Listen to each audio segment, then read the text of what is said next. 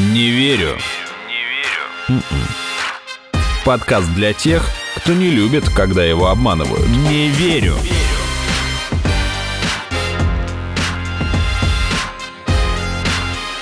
Не верю. Всем привет! Это подкаст «Не верю», и мы его ведущие, журналисты Наташа Шашина, Артем Буфтяк. Привет, Артем. Первое правило клуба. Не говорить о нем. Вот и узнаем сегодня. И Полина Панина, привет. Привет. А здесь мы каждую неделю вместе с экспертами обсуждаем мифы, заблуждения и, конечно, теории заговора. И сегодня мы поговорим о людях, которые владеют... Во всех теориях заговора. Конечно, потому что они владеют тайнами древности, они проводят загадочные ритуалы, возможно, сатанинские, и, конечно, они правят миром. О глобальном заговоре масонов, одной из самых популярных конспирологических теорий. Разберемся мы, кто такие масоны, можно ли к ним присоединиться, если очень хочется, вот, ну и, в общем-то, чем занимаются они в современном мире. Наш гость сегодня великий мастер Великой Ложи России Андрей Богданов. Андрей Владимирович, добрый день. Добрый день всем. А как к вам правильно обращаться? Великий мастер или можно по имени отчеству? Можем просто по имени. А как, кстати, члены ложи друг к другу чаще всего обращаются как брат или есть какое-то другое? Вообще, братья между собой, независимо от возраста, называют по имени. И на самом деле и для меня, и я знаю, для многих новичков, кто вот недавно вступил, очень трудно обратиться к человеку, который, например, тебя старше там, на 20, на 30, на 50 лет. Таких достаточно много, особенно на Западе средний возраст. Например, в Англии масонов 68 лет. А в России, кстати, средний возраст в, масонов? В России средний возраст 35-37. Достаточно, достаточно юные, да, юные, такие. Да, для масонства юные. Когда только масонство в Россию пришло, а пришло оно ровно 290 лет назад, в 1731 году, и тогда уже было принято называть друг друга не по имени отчеству, а только по имени. М. И даже по себе скажу, я в 2000-м вступил, мне было 30 лет, и человека там старше тебя на 20-30 лет назвать по имени было достаточно тяжело. Получается, по имени и, И- на «ты». И на ты, да, ты, только ты. И вот э, русские братья во Франции, которые еще давно уехали из России и вступали там, обижались, если вдруг ты их называл на «вы». Они просто поворачивали спиной, Ого. отходили. Что случилось? Как? Говорит, ты меня братом не считаешь, ты меня на «вы». Как профана. Я скажу пару слов о нашем сегодняшнем госте, потому что Андрей Владимирович не только великий мастер, а он и известный политтехнолог и политик. Он был одним из учредителей Демократической партии России, был в правом деле еще в допрохоровские времена, скажем так, и даже стоял у истоков Единой России когда-то. И даже баллотировался на должность президента России в 2008 году. Единственное, хотелось оговориться. Если мы сегодня говорим о масонстве, не хотелось бы говорить о политике. Хорошо. И Ну, наоборот. То есть, если хотите о политике, можем говорить о политике, но тогда масонство не затрагиваем. Ладно, а масоны сами между собой говорят о политике? Ну, образно говоря, выйти куда-нибудь в кафе, встретиться и поговорить о политике, почему нет? А на собраниях? А на собраниях запрещено. Ого. А Да, еще а какие что же вы тогда В обсуждаете? масонстве запрещено говорить о политике и говорить о религии. Мгм. То есть обсуждение этих вопросов на работах ложь не проводится. А почему так? Неожиданно. А что разъединяет людей? Чаще всего все войны религиозные, когда политики не могут найти компромисс, начинаются такие войны. Ну и что еще мужчина разъединяет, это женщины. Елена Прекрасная. В регулярном масонстве женщин не принимают. А и в российскую ложу тоже женщин не Конечно. берут. А есть смешанная ложь, Наташа вот читала. Это не ложа. А что это? К примеру, вот я не знаю, есть сейчас линия Шанель мужская? Мне кажется, должна быть. Ну вот я не видел. Мгм. Ну, я как-то не могу Шанель с Ассоциировать мужчинами с ассоциировать, да? Вот так же и масонство. М. Но на самом деле, если уж вдаваться совсем и в историю, и в подробности, то кто может быть масоном? Человек свободный и добрых нравов. И вот вопрос свободы, к примеру, э, как думаете, когда в Швейцарии разрешили голосовать женщинам? В 20 веке. Ну, год, приблизительно, плюс-минус 10 лет. 50-е. В 92-м. Ух. Последний кантон Швейцарии разрешил женщинам голосовать. Тут сразу возникает такой момент, и эти люди запрещают нам ковыряться в носу, да, ну, я имею в виду, учат демократии когда у нас еще 17 -го года женщины голосовали. Так, а мы не переходим к политике, так вот медленно, плавно съезжаем. Свобода, то есть женщины до 92 -го года в Швейцарии были свободны или нет, если не имели права голосовать? Ну а сейчас-то времена-то изменились уже? Изменились, но масонство достаточно консервативная организация со своими традициями вековыми. В 2017 году, по-моему, 30 октября праздновалось 300-летие английского, ну и мирового масонства. Ну и что ж, ничего не менять, что ли, с, и с тех пор, за три века-то? Да, с тех пор э, ритуалы Конституции, можно сказать, не поменялись. А можно я перейду ко второй запретной теме, все-таки к религии? Да, поскольку вы сказали о ней.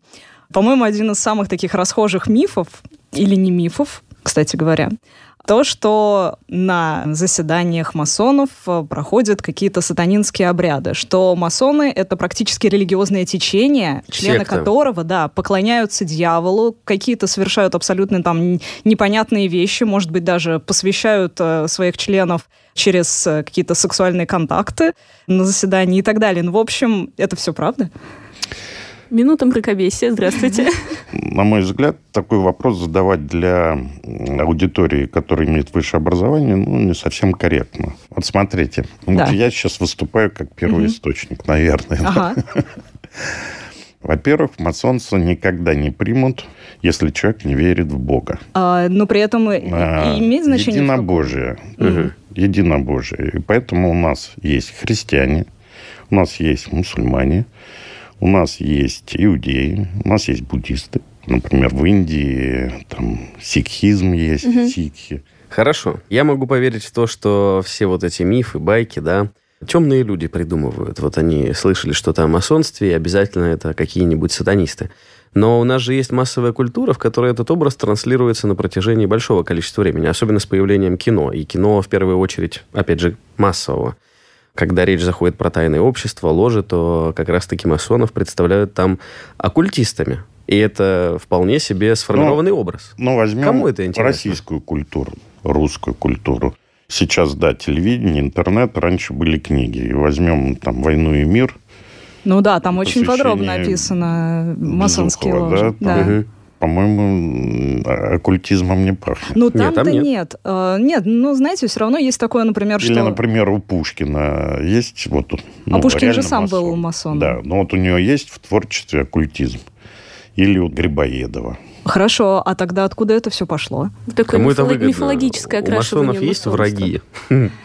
Правда ли, что это, ну не знаю, римская католическая церковь когда-то была против Когда-то была була папы, которая запрещала католикам э, вступать в масоны. Угу. Я могу догадываться, почему. Ну, любая церковь считает, что человек должен быть полностью вовлечен все его этапы жизни и циклы жизни вовлечены в церковь. Наверное, может быть и правильно, но со временем, особенно с развитием э, просвещения, то есть когда люди начали большинство, подавляющее большинство читать, когда подавляющее большинство начало заниматься не только зарабатыванием денег или, так скажем, на пропитание, а появилось время для умозаключений, философии, не знаю, телевизор посмотреть, ну или книги почитать, то человек начал меньше тратить времени на церковь. Угу. Меньше тратит времени на церковь, соответственно, меньше... Зависим несет... от нее. Нет, соответственно, меньше несет денег в церковь.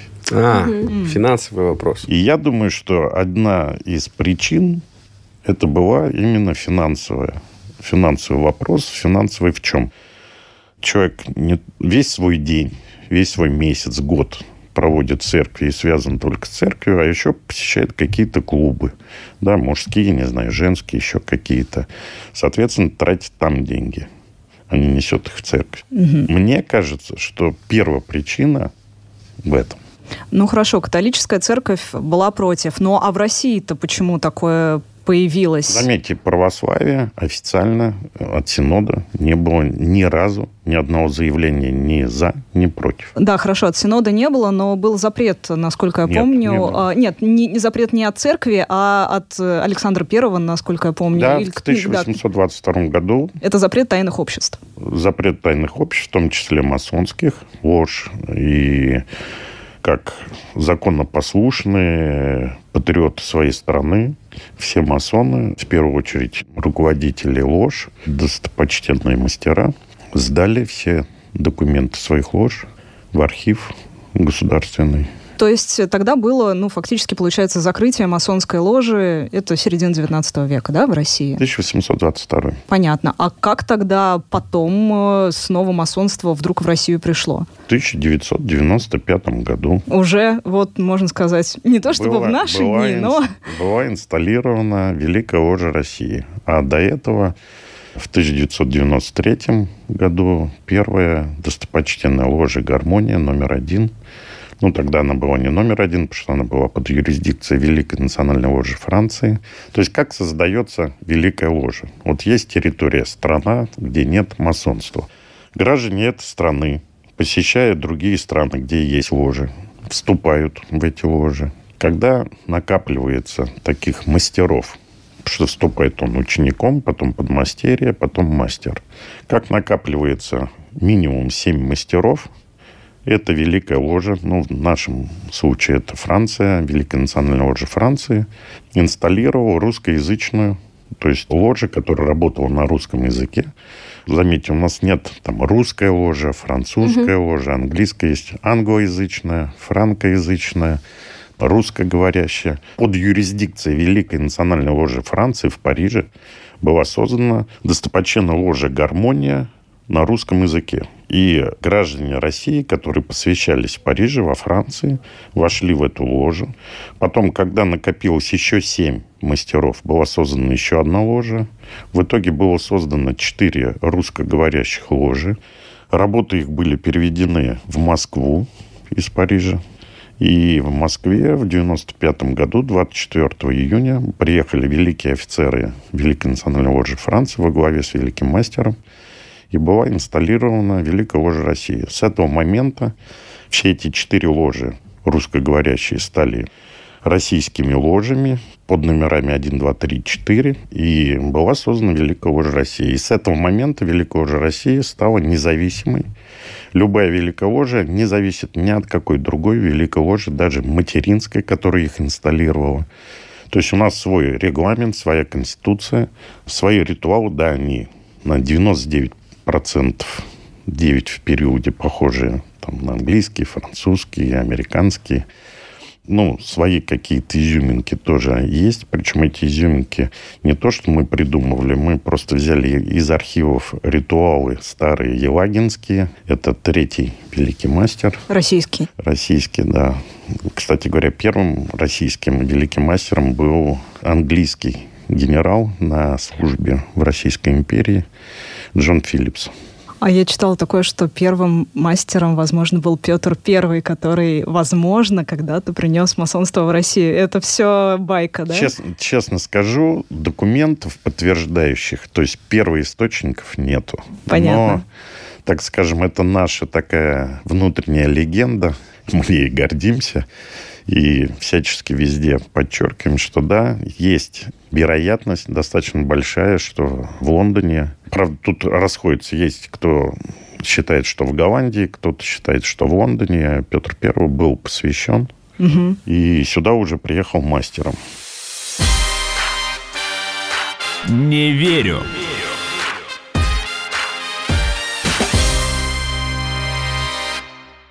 Какие есть обряды, ритуалы у масонов? И у вас же храм есть. Да, есть. И, Ну, а вы ну, говорите храм при этом, это что не помещение, говорите. где Как же нет, вот? это просто название. А, Просто для нас оно, ну, как бы святое место. По большому счету это прямоугольное помещение, где определенным родом поставлены стулья, столы. Есть там, три ступеньки на востоке. я верну еще на секундочку диалог к символизму. Еще же есть э, всевидящее око, да, которое стало в массовом сознании таким символом тайных заговоров. Но при этом э, этот символ можно найти и на банкноте американской, и при этом масоны используют этот символ. Как это все так замешалось и как это связано, если связано вообще? Смотрите, дизайн э, команды, который, или как комитет, да, который принимал американские банкноты, во всей этой группе масоном был один Джефферсон. И тот э, эскиз, который он предложил, он не был принят. А был принят эскиз не масона. Поэтому Может, он его подговорил. делайте выводы. Хорошо. А циркуль Потом многие, еще же... многие символы, да, если мы посмотрим до масонства, то есть до 1717 года, или хотя бы ну, о первых ложах э, упоминание 1652-56 год в Шотландии. Первые э, спекулятивные ложи появились. Мы себя называем спекулятивное масонство. Мгм. Почему? Потому что есть настоящие масоны, каменщики, да, то есть кто камень кладет. В средние века ги- гильдии каменщиков. И вот с 1652 первые там упоминания, что в таких гильдиях, в ложах начинают появляться не каменщики, а люди высшего, ну, на тот момент сословия. Начинаются обсуждения философско-эзотерических тем. И вот сейчас, если взять все ложи в России, по миру, да, то строителей и каменщиков, ну, наверное, не знаю, там полпроцента, процент. Соответственно, да, нас называют спекулятивное. Ну, не то, что мы спекулируем названием каменщики, а просто, что мы не являемся По как таковыми да, Мгм. каменщиками. Но все ритуалы, все образы, которые используются в масонстве, они связаны со строительными инструментами. Ну, Так скажем, во всех ритуалах обыгрывается построение храма Соломона. И как проекция строительства храма внутри себя. И, соответственно, вот э, есть камень обработанный, есть камень необработанный. Вот человек, профан, вступает в масонство с душой, сердцем необработанным, и всю свою масонскую жизнь он обрабатывает с помощью аллегории строительных инструментов свою душу, делает, так скажем, гранит, огранивает. Понятно. Отсюда понятно циркуль и наугольник. А вот как же быть с этим э, треугольником, который с глазом? Всевидящее око. это же не масоны око. придумали, это... Не, ну они же взяли это. То есть это, я так понимаю, Из вообще... Да, христиан- да, христианский христианский... глаз, да. Ну, вот да, Отец, это великий. Святой Дух. Очень много сейчас молодежи с татуировкой вот этого вот э, треугольника, ну, Да, да, всевидящего да, да. ока, там Они и циркули, и все на свете. Вопрос, да, имеют ли они какое-то отношение к масонству, или это просто какой-то А вот знаете, откуда пошел мода? мистика? Да, откуда? А В Америке очень многие рэперы Ага. масоны. Сейчас И современные были. рэперы. И вот современные, там, Ага. 20 лет назад, достаточно многие масоны. Мгм. И они ввели в моду, стали набивать масонские символы. Наши рэперы насмотрелись. И думают, круто, надо. Наверное, что-то значит, сделаю себе тоже красиво. Да. Ну, кстати, у нас есть э, наш современный российский рэпер Птаха. Он не скрывает, что он масон, очень Мгм. активный и вообще очень хороший брат. Очень душевный. Андрей Владимирович, из того, вот, что вы говорили до этого про организацию российской ложи, мне очень показался интересный момент, что нет какой-то общей структуры мировой. То есть нет такого общего какого-то центра масонов, который сидит там, допустим, в Париже и Всеми управляет, управляет. всеми. ЦУМ, Центр управления масонами. Вот, а как же тогда представление о том, что есть тайное мировое масонское правительство, что они там э, как бы ответственны за кучу исторических событий, революций, восстаний и так далее, и вплоть до убийств э, каких-то Кеннеди выда- выдающихся людей. Откуда же тогда это? Если вы... Что-то Кеннеди первый раз слышу. Не-не, прилепили. Есть такое, да. Масоны убили Кеннеди, да. Ну, а кто еще? Кто еще, да? В масонстве очень много известных, влиятельных людей. Да, например, кто-то вместе посещает клуб, там, не знаю, любителей кошек. Например, среди политиков есть. Не будем же мы говорить, что вот этот клуб любителей кошек ваяет всю политику и так далее. Также, ну, среди масонов есть, да, и полицейские, и военные, и политики, и там в американском масонстве там перечислять достаточно много и президентов было, и известных людей, и бизнесменов, тот же Форд. Там. А вот если говорить именно о влиянии на какие-то супер события. Ну, вот, ну, смотрите, если я, например, вот я 20 лет масон, 21 год, я хожу в одну свою ложу, достопочтенную ложу «Цитадель», номер 27, которая работает в Москве. Вот я 20 лет, 21 год хожу. А есть там в Англии масоны 50 лет, 70 лет угу. в масонстве. И вот представьте, они ходят в одну и ту же ложу. Там 50 лет. При этом, да, можно посещать любые другие ложи это приветствуется, и многие как бы в гости обязательно ходят в какие-то соседние, уже в другие города приезжают, просто по туризму, или работать ты поехал вот в командировку, обязательно ты зайдешь в этом городе в какую-нибудь ложу и с кем-то познакомишься. Ну вот представьте, вот 50 лет я хожу в одну и ту же ложу, и у меня есть там там я политик, есть еще какие-то политики, есть там, не знаю, военные, еще кто-то. А члены правительства российского ну, есть предпол... в вашей ложе? Не знаю. Правда, не знаю. И если у меня есть какой-то вопрос, даже, предположим, политический, который в ложе не обсуждается и никогда не будет обсуждаться, но я человека знаю 50 угу. лет, я же могу с ним договориться пойти попить кофе угу. в кафе и поговорить на какие-то политические темы. Да, могу. Да, возможно, какие-то создавались когда-то, а может и сейчас создаются какие-то а политические союзы или там еще что-то. Возможно. Я вполне допускаю, что это возможно, потому что когда ты с человеком 50 лет каждый месяц, а есть ложи, которые два раза, три раза в месяц собираются, 50 лет каждый месяц собираешься, выпил не одну рюмку чая, после работы ложи обязательно банкет у нас называется агапа. Это как бы продолжение оно, ритуала. Там есть ритуальные тосты. Первый тост масонов это за, ну, в России это угу. за Россию, то есть свою родину. Второй тост за президента Российской Федерации Владимира Владимировича Путина. Это в России. В Англии, понятно, они пьют за королеву. Угу, понятно. И только третий тост за всемирное братство вольных каменщиков, великую ложу России и ее великого мастера. То есть приоритеты угу. даже в тостах, образно говоря, поставлены. А почему такие тосты? Почему, во-первых, вот э, они появились, и второе, а бывает ли такое, что, допустим, люди же с разными политическими взглядами приходят в ложу? Бывают Были ли какие-то инциденты, нет, когда человек, я не буду Не пил за Путина? Например. Нет, Или за королеву Англии. Нет, понимаете, президент России, Путин, или кто-то другой. Дело это, не в имени, видимо. Конечно, это символ. Угу. Это символ страны так же, как флаг, угу. как герб. И не выпить за президента, ну, образно говоря, сказать, что я не подчиняюсь этим законам. Ну, это то же самое, угу. на мой взгляд.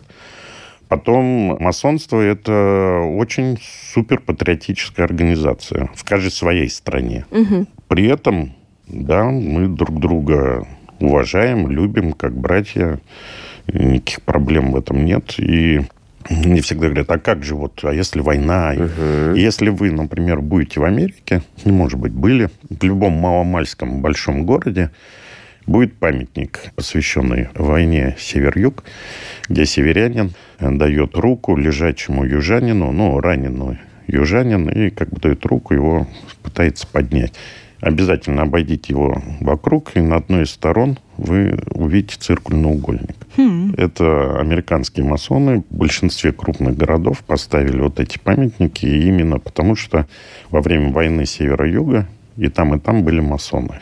И воевали, не жалея, так скажем, живота своего.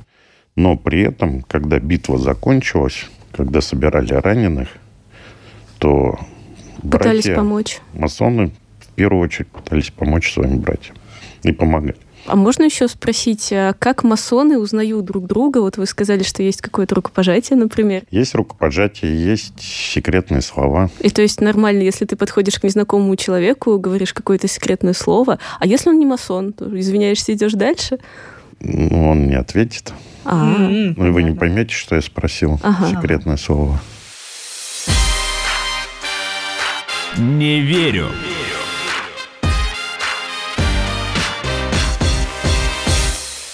У меня такой вопрос. Вот вы сказали, после работы ложи у нас банкет.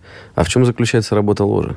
Ну, это открытие-закрытие по ритуалу. Это если есть посвящение ритуальное. И зачитываются зодческие работы учеников, подмастерьев, мастеров. Ну, ученикам подмастерьям, чтобы перейти на градус выше, надо обязательно защитить. Как диплом в институте?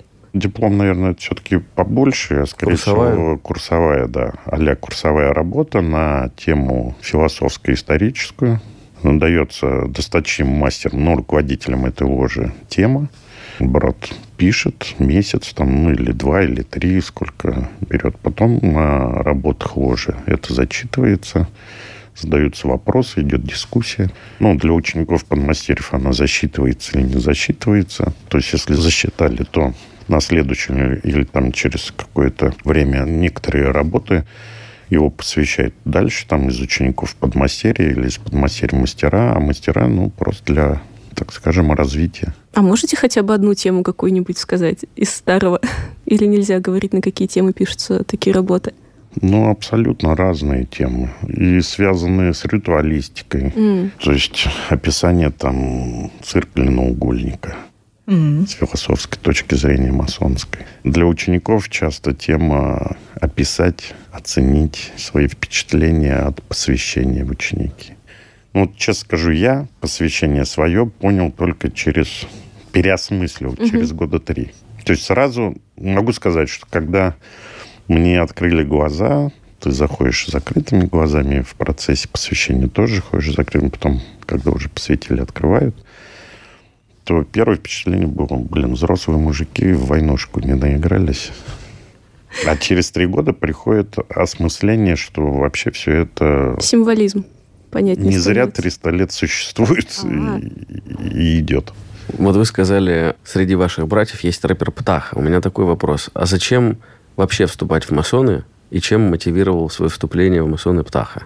Ну, то есть, как люди вообще к этому приходят? Они хотят стать частью Почему- мирового правительства? Почему появляется, да, потребность? Знаете, кто хочет стать частью мирового правительства, те, если даже доходят до посвящения, и это, так скажем, свои желания э, очень сильно скрывает, потому что если это откроется, то его никогда не примут. У вас есть черные списки? Да, обязательно.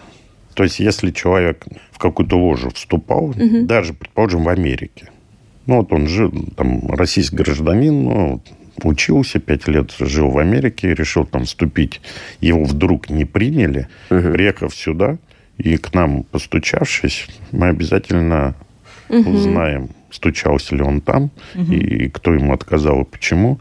Опять он может постучаться. Но Это не то, что закрыто все дорога в масонство, но через полгода, как ему отказали, он может постучаться опять в ту же ложу, которая ему отказала. И другая ложа не имеет права без их согласия его принять. А, То есть они могут сказать, ладно, он в Россию уехал, там, нам не понравилось в нем то-то, то-то, то-то, вы там проверьте. Мгм. Вы там как-то сами разберитесь. Может быть, вам это подойдет Мгм. на ваше. Ну, мы вам доверяем, там, можете принять. Если они такое напишут, то да, возможно. А внутри России, например, в Петербурге, да, постучался, там у нас в Петербурге три ложи, не приняли, приехал в Москву, здесь сейчас попробую. У нас обязательно есть кому, за что, почему отказали. И уже здесь ни Мгм. одна ложа не имеет права, даже если очень понравится, он не имеет права принять. Он должен опять поехать в Петербург, мгм. в ту ложу и пытаться там опять вступить. А вступление же платное, и есть какой-то взнос ежегодный. Мы общественная организация. Мы зарегистрированы в Министерстве юстиции официально, как НКО. Великая ложа России. Без разрешения властей масонцы никогда не будет в стране работать. Мгм. И его никогда не признают другие ложи, если у них запрет на работу масонства в этой стране. Поэтому вначале мы зарегистрировались, у нас официально есть взносы годовые, мы живем только на свои деньги, мы не являемся иностранными агентами, потому что не получаем ни одной там ни одного цента с запада, с востока, откуда угодно. А дорого стать масоном? Есть вступительный взнос, или, вернее, посвятительский. То есть, когда вы посвящаетесь в первый градус, во второй, в третий, это отдельные взносы. Великая ложа России – это Вступительный взнос 15 тысяч. Это в первый градус. Второй, третий, по-моему, 6, если мне память не изменяет. Ежегодный взнос у нас 8 тысяч. Причем 6 тысяч это в казну Великой Ложи, и 2 тысячи идет так называемая у нас кружка вдовы. Это общий какой-то кошелек э, Это- на благотворительность? Так скажем, общий кошелек. Да, Из названия, кружка. мне кажется. кружка вдовы, э, она тратится только или на братьев, или на жен умерших братьев, которые в нужде пребывают. Ага. То есть у кого-то какая-то беда, или что-то случилось, то из этой кружки, ну, вернее, это такой черный мешок. В конце работы каждой ложи эксперт проходит с этим мешком, каждый опускает туда руку и кладет, сколько он считает нужным. Мгм. То есть никто не видит, сколько положил. При этом даже он может не класть, а может взять оттуда, если он нуждается. И опять же никто не видит, взял он или не взял. И все же, да, раньше у нас Моцарт, Гёте, Франклин, Вашингтон, Пушкин, Форд, а сейчас Птаха. Да, есть птаха, а что? Я к тому, что в чем их мотив вступить? Вот он сначала интересуется, что это, да, и это просто интерес, и он к вам, допустим, приходит, или как ну, это смотрите, происходит? ну, мужчина, который хочет вступить, он в первую очередь должен найти двух мастеров-масонов, кто его порекомендует. Но сначала он должен узнать, что это масон. То есть тогда он, получается, ну, ищет обычно тех, кто- это друзья, Ага. знакомые, товарищи и так далее. Кого можешь порекомендовать? Кого ты знаешь, Ага. кого не знаешь. Но с появлением да, интернета, сайтов и так далее, в принципе, есть возможность заполнить анкету у нас на сайте russianmasonry.ru и попробовать вступить через сайт. Эта анкета приходит мне, я распределяю ее по ложам. Когда эта анкета приходит в ложу, досточтимый мастер, ну, глава ложи, назначает там 2, 3, 5 братьев, которые отзванивают этому человеку, встречаются по отдельности, вместе, еще как-то. Например, в Америке там эти встречи происходят полгода. И братья приходят в семью, знакомятся с женой, с детьми, там на работу могут прийти или там в институт, ну, в университет.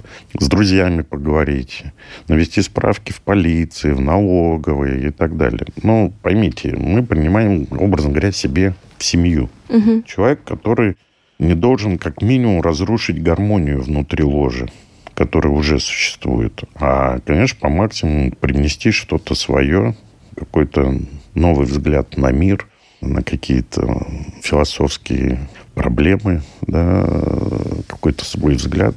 То есть он должен быть интересным в первую очередь тем, кто уже в ложе. Мгм. И вот с ним 2-5 человек встречаются в течение месяца. Ну, это вот у нас в России. Потом они собираются, комитет ложи, комитет офицеров, и говорят там, да, вот мы с Ивановым встречались, какие мнения? Там говорят, ну, да, достоин. Давайте допустим до опроса под повязкой. Это есть такое тоже, оно вне ритуала, ну, можно сказать, ритуальный момент, когда прерываются работы ложи, заводится профан с завязанными глазами. Почему завязан? Чтобы он не видел, кто Мгм. братья. Если его не примут, он никого не видел, ну, кроме одного, кто ему завязывал глаза. Обычно тот, кто не скрывает, что он Мгм.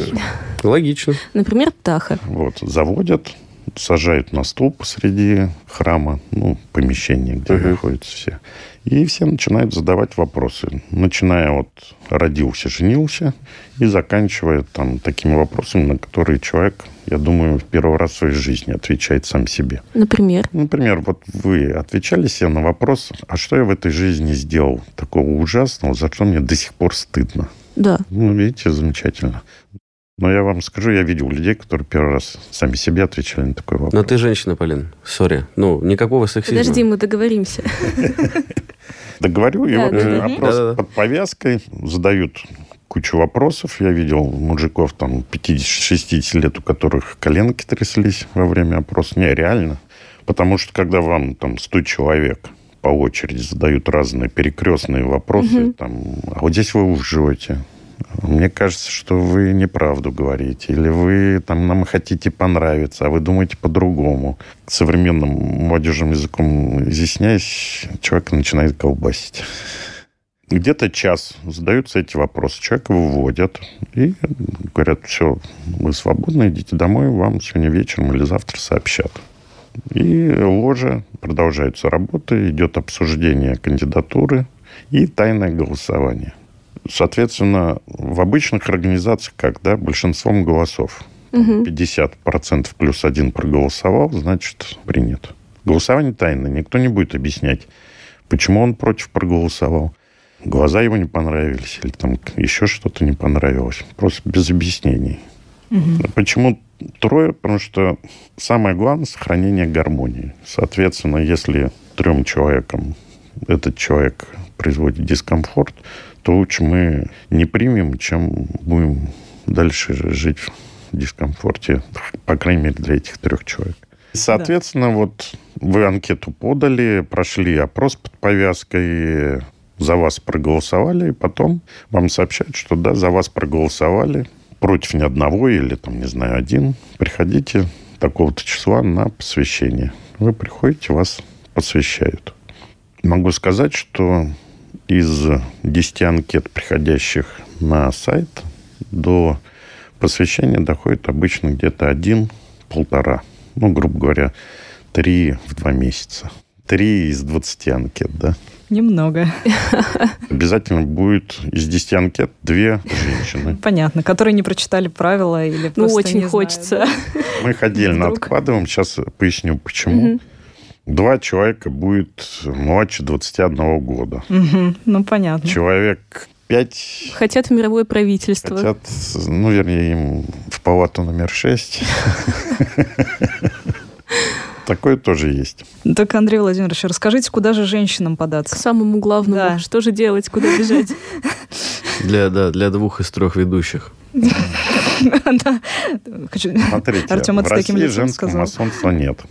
Но женское масонство есть в Лондоне, в Англии. А там отдельная прямо? женская ложа.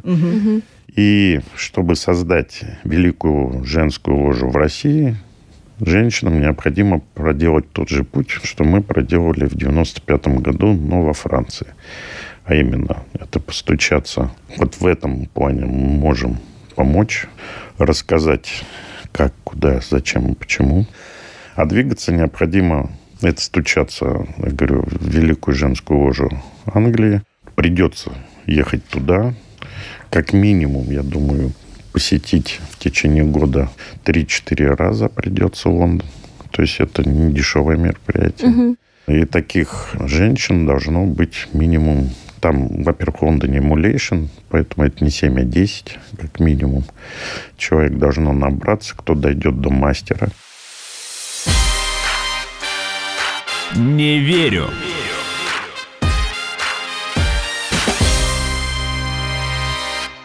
Вот вы сказали, что главный принцип – принцип гармонии. А если, например, ну все мы люди, понятно, что мы договорились, что мы братья, семья, но кто-то с кем-то повздорил, например. Или вы узнали о том, что человек сделал что-то, что не приветствуется или осуждается в ложе. Его выгоняют? Есть суд масонской чести. Угу. Сначала он разбирается и выносит какой-то свой вердикт. Потом это или непосредственно достопочтенная ложа может. Ну, самое простое за неуплату взносов. В принципе, исключаются. Это самое серьезное наказание? Или нет? Исключение, да, самое mm серьезное. Что там есть и порицание, есть а выговор. mm Да, ну, не выговор. По-масонски это называется усыпление. То есть усыпили. И разбудить уже не Звучит могут. не очень. Нет, нет, человек может постучаться, опять же, в ту же ложу, которую, угу. из которой он уходил, и как-то доказать, что он изменился. Ну, со взносами это совсем просто. Заплатить взносы за тот год и за этот, и убедить, что больше этого не повторится. А если с каким-то, так скажем, проступком моральным, да, то здесь намного сложнее. А какие могут быть такие моральные проступки, осуждаемые ложей? Ну, обман. Часто бывают те же самые, что и в житейской угу. жизни. Да, взял взаймы и протянул. А ушел из семьи, например? Раз такое отношение к семье, что даже жена э, Смотря... члена потом будет поддерживаться, если он умрет. Тут э, сложно. В конкретном каждом случае mm. нужно разбираться отдельно. В принципе, ну, жена может обратиться и сказать, что, знаете, ваш брат Нехорошо себя повел. Хорошо себя повел вот так-то, так-то. Детей оставил без элементов, там еще что-то. Ага. Кстати, вот вопрос элементов, когда если на посвящение приходит человек и не говорит, что он там в разводе, еще... А у нас, в принципе, есть группа братьев, которые, так скажем, пробивают человека, то есть сидел, не сидел, за что сидел, почему сидел, что ну, не хотим к себе таких товарищей. И иногда пробивается, что вот злостный неплательщик элементов. Вот к таким товарищам очень резко отрицательно все относятся. А Мужская- штрафы? Как бы мужская солидарность, да, но вот однако... Ну, все мы люди, понятно, что периодически что-то невзначай можем нарушить. Ну, если 50 штрафов, как у нас есть лихачи какие-нибудь, и вы это выяснили. Ну, если такое будет, то в первую очередь его вызовут и вопросы позадают, Мгм. и посмотрят, что он на это ответит. И как он это собирается исправить, раскаивается в этом, не раскаивается. Понятно. Если есть время, могу анекдот рассказать. Маша. Давайте. Давайте. Анекдот, на анекдот всегда есть время. Всегда есть время, если человек хочет сказать Вообще анекдот. анекдот, чисто масонский анекдот, ему за 200 лет. Он английский. Соответственно, что за 200 лет? Ну, вот представьте, значит, Лондон, ночь, 2 часа ночи. По центру Лондона идет мужчина в черном костюме, белой рубашке, черном галстуке и подвыпивший. Ну, качает немножко. Ну, и к нему, понятно, подходит полицейский Бобби. «Сэр, два часа ночи, куда вы идете?» «В центре Лондона». Он отвечает, «Сэр, я иду на лекцию». «Сэр, два часа ночи, какая лекция?» «Как хоть называется?» «Сэр, лекция о вреде масонства». «Сэр, два часа ночи, кто вам ее будет читать в два часа ночи?» «Сэр, моя жена». У нас часто заканчивается работа достаточно поздно на банкетах. Иногда не только вино, но иногда бывает, что качает. В общем, получается, масонство такой мужской клуб по интересам, Мужской клуб. просто с притягивающей взгляд атрибутикой, таинственными ритуалами и заявленной благородной миссией. Ну, а что же касается того, откуда пошел такой образ таинственных, страшных масонов, которые проводят сатанистские обряды и, возможно, возглавляют тайное мировое правительство, откуда? Ну, наверное, как высказался как-то один из экспертов, обществу нужен такой образ врага, какого-то тайного, когда не можешь понять, что происходит с этим миром. Чем меньше ты о чем-то знаешь, тем больше тебе кажется, что там что-то такое плохое, непонятное и так далее. Ну, как вспомним, там еще тысячу лет назад гром гремел, человеку непонятно, почему гром гремит. Он придумывал всякие сказки, откуда это, почему. Ну, это Зевс. Ну да. Подожди, а Перун? Ну, это смотря где гром гремит. В Греции. Напомню, с нами был великий мастер Великой масонской ложи России Андрей Богданов. Спасибо вам большое Спасибо за эту большое. беседу. Вам за хороший, интересный вопрос. Вот, а это был подкаст «Не верю», где мы продолжаем обсуждать мифы, заблуждения, теории заговора. До новых встреч. Не верю. Не верю. Слушайте эпизоды подкаста на сайте ria.ru в приложениях Apple Podcasts, CastBox или SoundStream. Комментируйте и делитесь с друзьями.